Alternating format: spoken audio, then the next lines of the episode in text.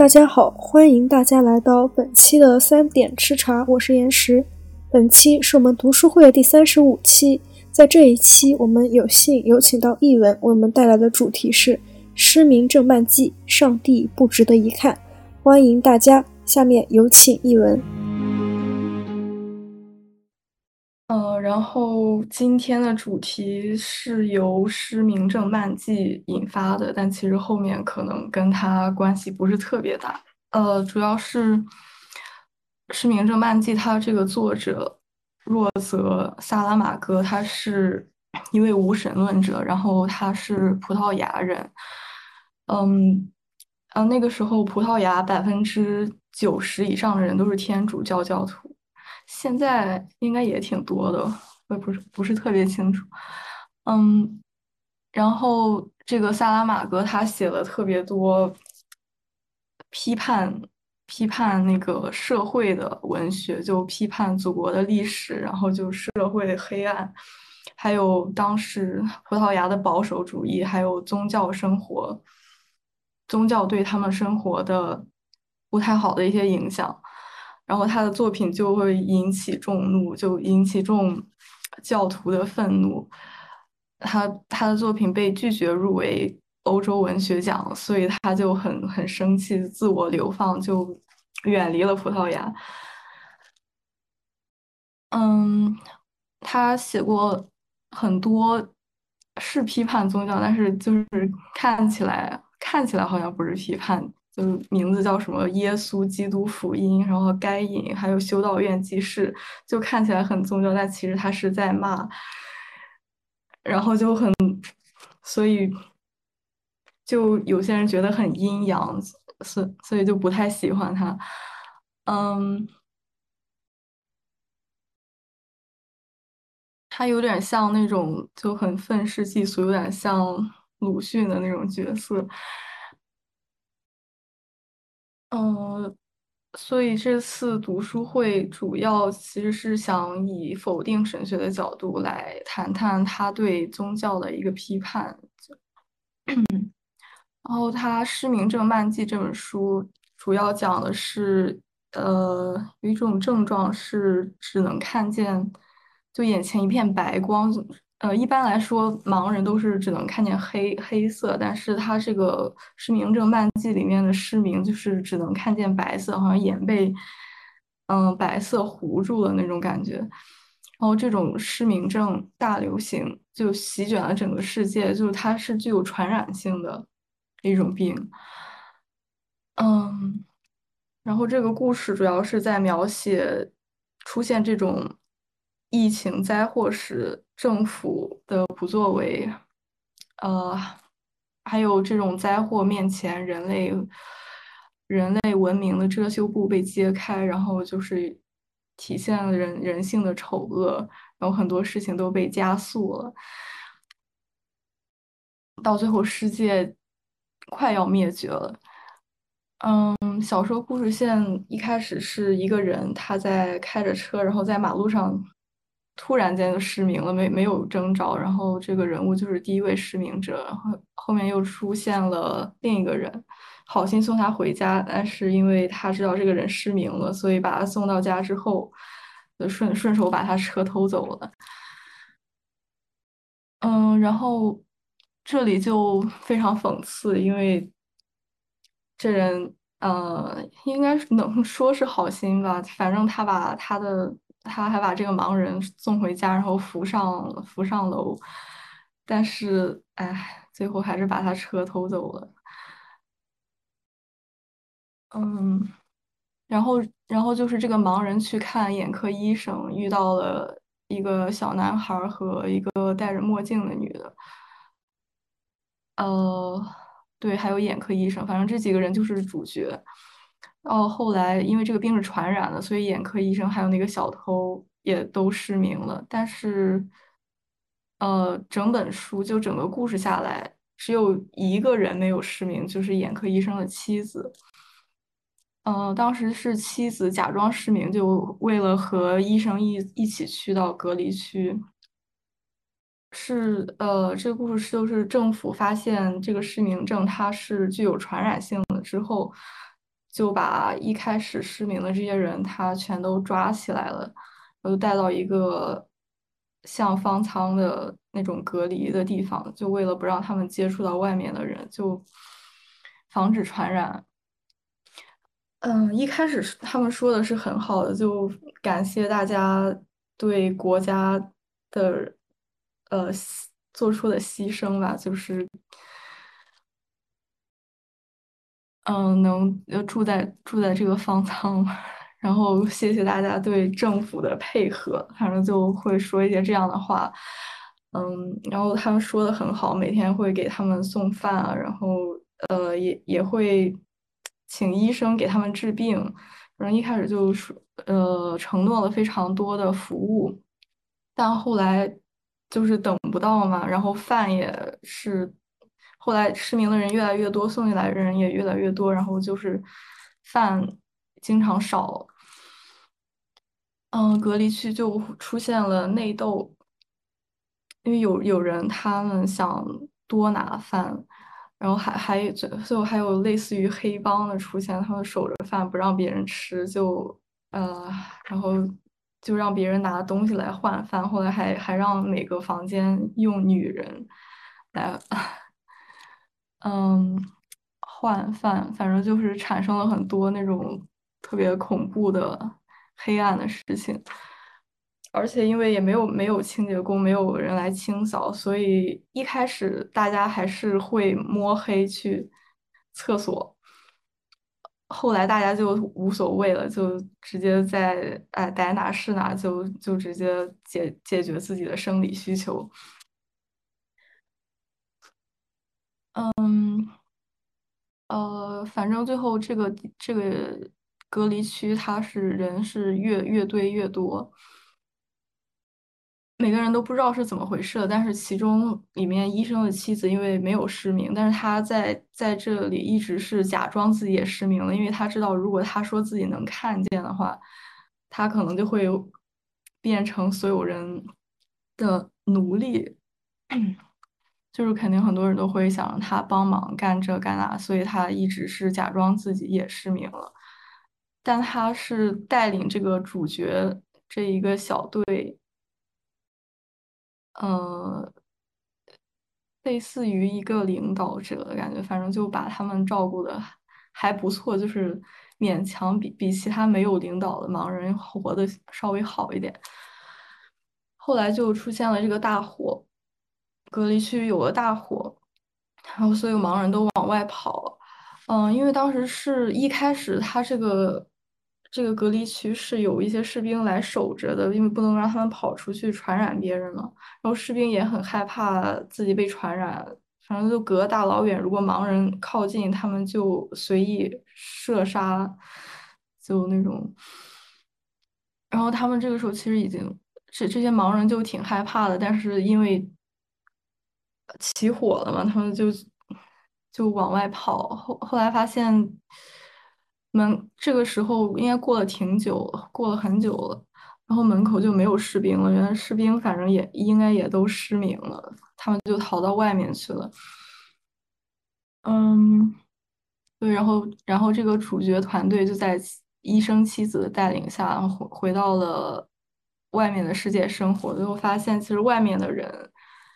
也过得不怎么好，因为他们也都失明了。但是外面他们有很多人是在街上突然失明了，就找不到自己家在哪，然后呃，只能就摸到什么商店就进去睡觉。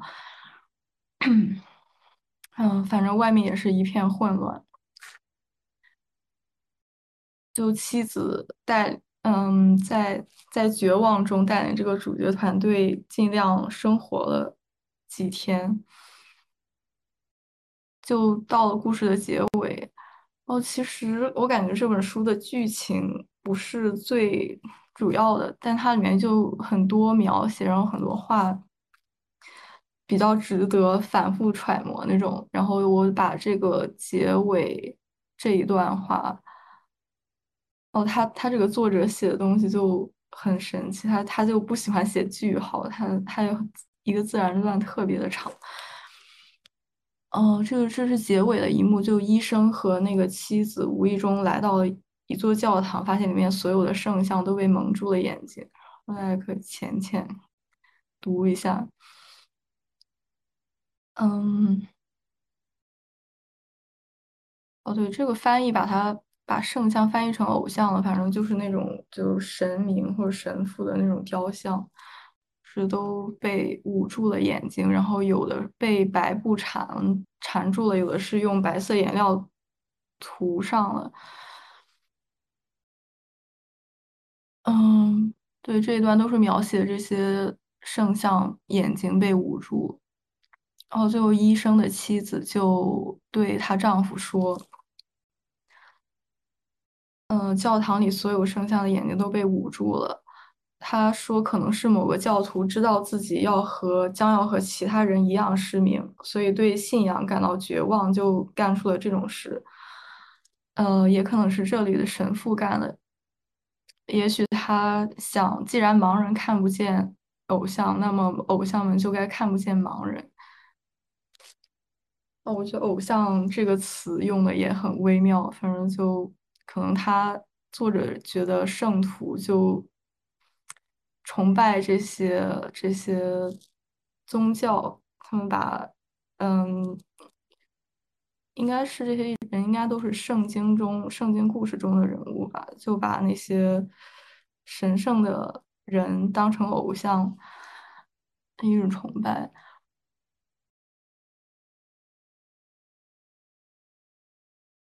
然后他觉得是呃，神父最后发现了。他说：“这位神父是最公正、最激进的人类。他最后发现上帝不值得一看，然后他把这些圣像，他就做出了这种亵渎圣物的行为。然后在这里，故事就特别神奇的，就嗯，差不多就要结束了。最后就是他们回到了家，当天晚上。”所有人的眼睛突然又复明了。这个我其实看到这里没有特别明白为什么会这样设置。不过他后来又写了一本书叫《复明症漫记》，那个我还没有看，等有时间去看一下。反正我嗯，今天的主题是因为这段话，嗯而产生了一个延伸吧，就是说。呃，萨拉玛格虽然特别的反对宗教，他觉得，呃，没有上帝这种东西，或者是上帝就不值得看，嗯，但是他的一些想法其实感觉上和否定神学有些不谋而合之处，所以，嗯，因为其实很多人都不是特别了解神学，因为。嗯，很多人对宗教的感感觉就是好像是一堆神神叨叨的东西，然后圣经也不知道在讲什么。嗯，但是我这学期上了一个那个神秘主义的课，然后稍微了解了一下，发现其实呃，神学它是。它是有自己一个体系的，然后它其实和哲学是有有很多交叉之处的。然后今天就想大概呃讲一下这个基督神学。嗯，先介绍一下历史背景。这个是希波的奥古斯丁。嗯，奥古斯丁是北非西波城的主教，他。他主要写的，对他是一位神学家，然后他主要写的书有《忏悔录》，还有《论三位一体》和《上帝之城》。哦，这个《上帝之城》不是那个电影，呃，讲的是不同的事情。然后，公元四一三年，当时是罗马城被哥特人攻破，然后，嗯，群众就把罗马帝国的衰退归咎于基督徒。嗯，就是他们就觉得基督教不行，是因为，呃，基督教导致罗马帝国的衰退。然后他觉得基督徒是离弃了传统的多神宗教。然后奥奥古斯丁他是基督教的维护者，他就写了《上帝之城》这本书，然后回应这这样的言论。呃，这本书主要讲的是上帝之城中，呃，最终会战胜大地之城。它是早期基督教的支柱性著作，嗯，也也奠定了早期基督教的基本教义。它，呃，这个作品从教义上看是仅次于圣经的。然后，奥古斯丁的柏拉图主义背景也深刻影响了早期的基督教。嗯，他在这个书中说，呃，想表达的是罗马的衰退是因为人道德的衰退，所以，所以大家信奉基督教不是罗马衰退的原因，所以大家要信奉基督教，嗯，呃，让就让自己的道德提升，然后。他就说，基督徒归属的不是罗马帝国或者任何大地上的城市，而是上帝之城。然后，这个大地之城和上帝之城之间最根本的差别是，前者就大地之城以人民的居民的共同点在于他们对自己的爱，然后后者就是上帝之城里的居民。嗯，他们是结合了对上帝的爱，然后产生了对彼此的爱，所以他就在这本书里面讨论了人类群体生活，然后是建建立了基督教的历史观。呃，不过也有部分理论被基督教视为异端理论，就是还看他支持基督教，还被本人打为异端，就。然后，公元四三零年，这个时候是正值外族围城之际，奥古奥古斯丁就当时去世了。他在晚年见证了罗马帝国的衰败，然后还有回教、阿拉伯和外族的崛起，所以在这个时候是那个世纪交替的黑暗时期。嗯，在人生的忧患和无常之中，人们开始思索，就是上帝的未知性。所以这个时候就会就开始出现了神学和哲学的一些交叉，然后是古典基督教的奠基，嗯，波埃修和狄奥尼修斯。奥古斯丁去世之后的五六十年间，约大概是公元五五百年，然后是中国魏晋南北朝时。在意大利和叙利亚产生了两位古典基督教的奠基人物，嗯，第一位是波埃修，然后，嗯，他有著作是，他他主要继承了一些亚里士多德的，嗯，想法，然后他他也编译了亚里士多德的部分著著，呃，著作，然后他自己写的书是有哲学的慰藉。嗯，后面也有一本，后来也有一本哲学的慰藉是德波顿写的，但是，嗯，这两本书不是同一个。他这个哲学的慰藉，波埃修的这本，被视为希腊哲学与基督教神学的完美结合。嗯，狄奥尼修斯这个人比较神奇，他是他这个狄奥尼修斯这个名字一看就不是他的本名，因为这个。记得是希腊神话里面一个神的名字，所以他这个是个匿名，然后同时也是脱名。嗯，匿名的，嗯，对，匿名和匿名的意思就是这个人完全隐藏了自己的身份，然后他不仅是匿名了，还有脱名，就。声称自己是亚亚略巴古的狄奥尼修斯，嗯，他有很多神学相关著作，如《神秘神学论圣名》，嗯，但其实没有人知道他的真实身份，大家只有这些这些著作，然后上面写着狄奥尼修斯做的，嗯，他他身份有点像那个现代的 Banksy，就有有作品，但不知道是谁。也也有一些各种争论，说他可能是一场骗局，但是他的但但是他的作品也为后世的嗯神学奠定了很多基础。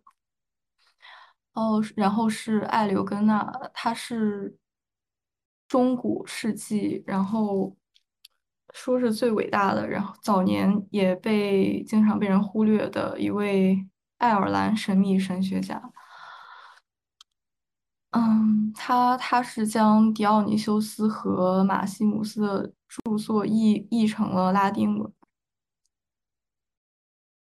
他他主要的贡献，他有一句格言说：“真正的哲学是真正的宗教，同样，真正的宗教为真正的哲学。”嗯，他是他他出发点是。他认为世界万物都是上帝的神圣显现，所以人可以通过，嗯，凭借理性，透过自然，然后知道上帝，然后知道自然与恩。他他就说，自然和恩典，然后理性和信心是相互连接的，所以哲学和宗教是密不可分的。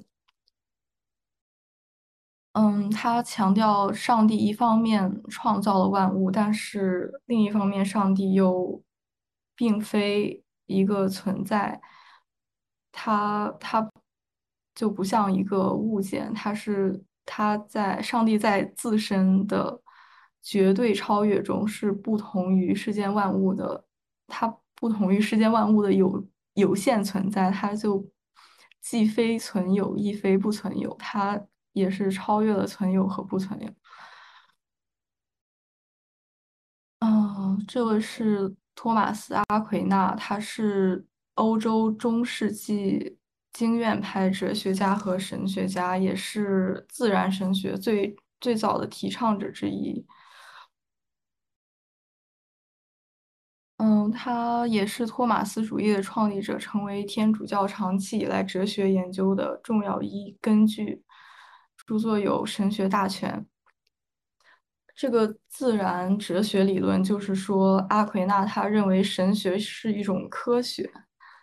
嗯，因为神学是以文字记载的经籍，比如圣经，然后还有教会的传统作为学术研究的基本资料。嗯，然后这些基本资料也是在。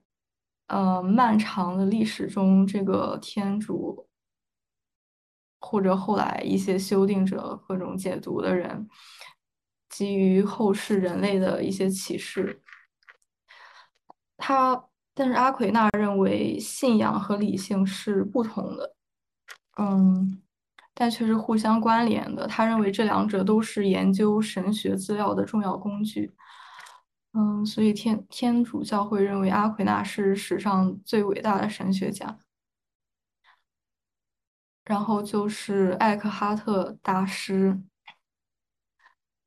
呃，他是多明我会的一个修士，然后被修会推荐后推荐后担任多明我会设置于当时神学之重镇巴黎大学的教习。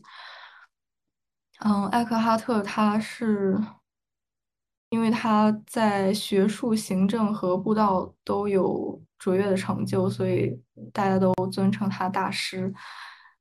但即使是大师，在晚年也是遭遇了教会的审查，最后病逝在嗯，在教廷颁布教育前几天就病逝在亚威农。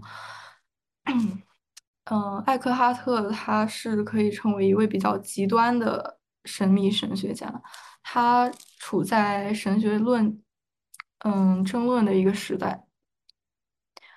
然后当时是很多神学家都被教皇判罪，同被判罪的还有后期对改教运动有深远影响的奥康的威廉，然后阿奎那就甚至阿奎那也被攻击过。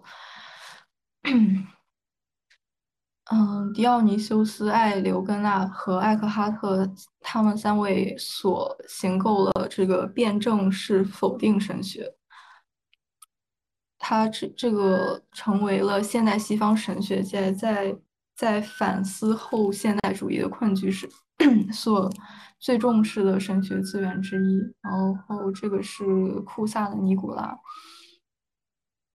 尼古拉是，嗯，他在西方神学和神秘主义史上有独特的位置。嗯，他喜欢用数学来类比，呃，数学类比来思索神学。他最著名的作品是有学问的无知。嗯，在这里面他强地强调上帝为综合一切对立的至大，然后。也重视理性的作用。他认为人最终达到的不应该是否定一切的无知，而是有自知之明的有先有见识的无知。他是代表了中世纪晚期以理性主义对否定神学是神秘主义的改造。嗯，然后接下来就讲一下什么是否定神学了。呃，先是神学观的二重性与三种向度。嗯，神学的二重性，一种，嗯，一个是神学是神秘的，因为它的象征性，是这里指的是从圣经而来的一些神秘的经验。嗯，它另另一种是哲学性，然后这个部分是公开的，就是神学家。从解读圣经，然后拓展出来自己的一些哲学体系。同时，它有三种向度：一种是承载了语言文明和历史的肯定神学；然后一种是强调上帝不可言说的否定神学；然后第三种是以正反辩证来言述圣明的象征神学。嗯，肯定神学与否定神学。呃，这段话是狄奥尼修斯在《神秘神学》中写的。在先前的书中，我的论证从最崇高的范畴向最低下的范畴进发，在在这下降的道路上，包容包容进越来越多的随着下降的每个阶段而增加的观念。但是现在我的论证从在下者向超越者上升，他攀登的越高，语言越便越力不从心。当他登顶之后，将会完全沉默，因为他将最终与那不可描述者合为一体。嗯，从这句话看来，呃，来看，肯定神学指的是自上而下。以最高超之名来确定的描述这个至高者，也就是上帝。否定神学指的是自下而上，从最低的范畴来逐级否定。但是这个否定并非否定有神，而是拒绝为神圣命名，而是在强调上帝的不可言说性。嗯。然后，呃，狄奥尼修斯还提出了一个否定的否定。他认为，上帝的无名并非单纯的否定，因为上帝作为绝对的超越，也是超越了有名和无名，然后也超越了肯定与否定的辩证。所以在神秘神学的结尾，他表达了上帝就是否定的否定，因为它既不可以被存在描述，也不可以被不存在描述。它是无名的，又是一切存在者的名字。嗯，他还他还写了这样一句话：我们将发现自己不仅语词语不够用，而且实际上是无言与不知。嗯，然后他的观点就是，人只说至高者的终点就是最终的沉默。同时，艾克哈特大师在五他的第五十二号奖章中说：“我们要向上帝祷告，然后我们就可以免除与上帝。”嗯，这个原话是 “Let us pray to God that we may be free of God。”嗯，他这句话当时惹怒了特别多的教徒。然后他们在想，哎，这是什么意思？为什么为什么要免除于上帝？那他想表达的，嗯，是呃，对艾克哈特所说的有三种蒙福的心灵匮乏，就是说一无所知，一呃一无所求，还有一无所有。他认为人必须摆脱一切，包括这个有正统的神格的观念，才能靠近那位绝对超越的上帝。呃，如果。如果人们是在崇拜一种，呃，怎么说呢？有有什有一种正统的理念，就说除了这个之外就不行，那他就是在以偶像来代替上帝，在妄称神圣之名。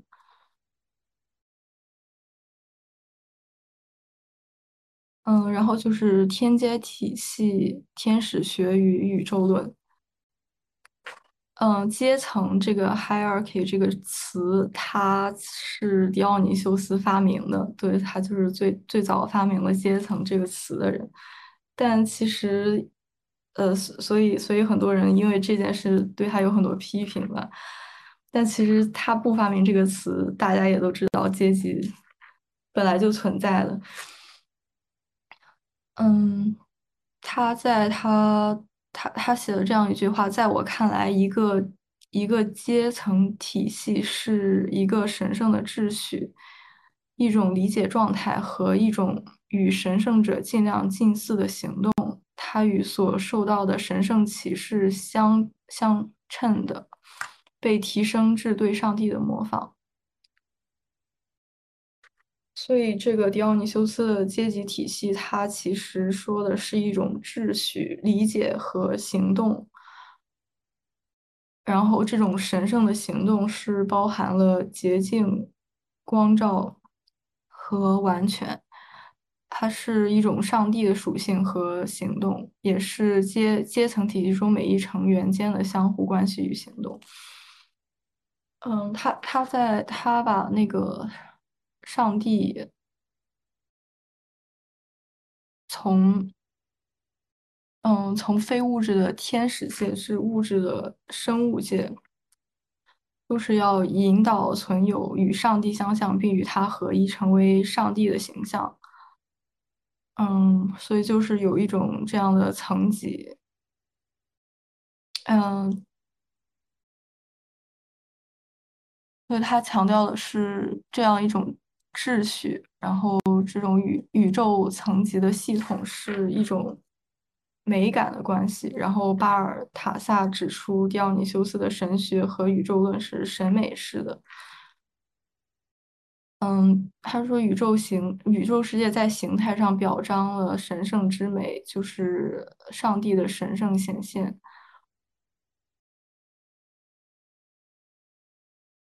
嗯，神圣的阶级体系与主教或祭司的教会体系是相互连接，然后循环而循环相生的。他是他他想用他确实，我看了他那个天阶体系，他确实是在以阶层宇宙论来支持，就是教会的那个阶级体系。但是他他他没有说众生是不平等的，因为他他认为这个本来宇宙就是应该具有这种层次关系的。就麦奎利解读的是，宇宙本来就从核子到原子分子，然后植物到动物，然后星星系到星云，它存有界其实这种层级次的关系是，嗯。在所有地方都有，而且层级是动态而非静态的，它上下层次会相互运动。嗯，然后由由上帝之人在由人回回溯上帝，然后这种出意和回归，其实是狄奥尼修斯想要表达的事情。嗯，然后哈佛神学院的。马尔教授他区分中古前的权力观是保护和促促成。嗯，十六十六世纪之后，权力观则则变成了一种，嗯，人来驾驭驾驭其他人的权利。但是狄奥尼修斯他理解的上帝与层级的权利是前者，他们上帝是一切权力之源，但是借此他是充，嗯，充满和促成了万物，然后他这是一种创造和培育存在的权利，所以层级之间虽然虽然有这个层级有这个 hierarchy 阶层的。存在，它层级之间应该是相互孕育的关系，但是后面这个词就大家都用来描写阶级。他他想他的这种，嗯，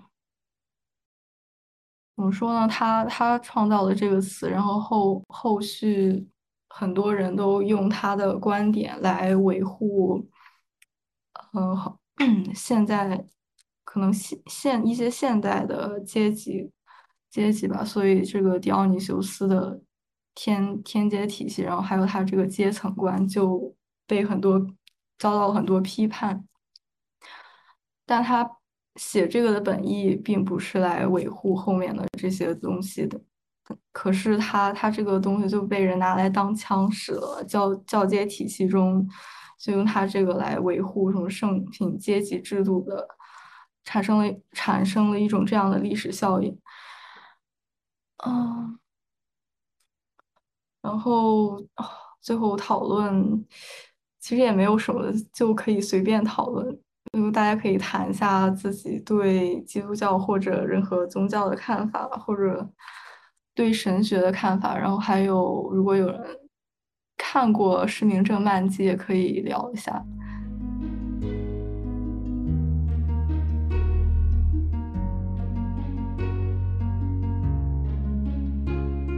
感谢译文的分享。我们的读书会分为上下两期，下半期为讨论环节，请大家不要走开，我们下半期精彩继续。